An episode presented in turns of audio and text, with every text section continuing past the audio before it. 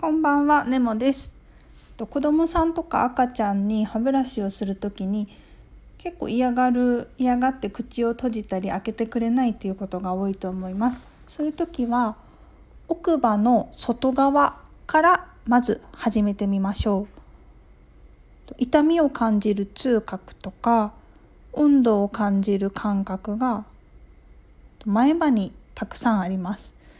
で奥歯の外側にはそういう感覚は少ないのでまずは奥歯の外側から磨いて慣れてきたら内側奥歯の内側。でそれも慣れてきたら徐々に前歯の方に持ってくるとイヤイヤが減るかと思います。試してみてください。ありがとうございました。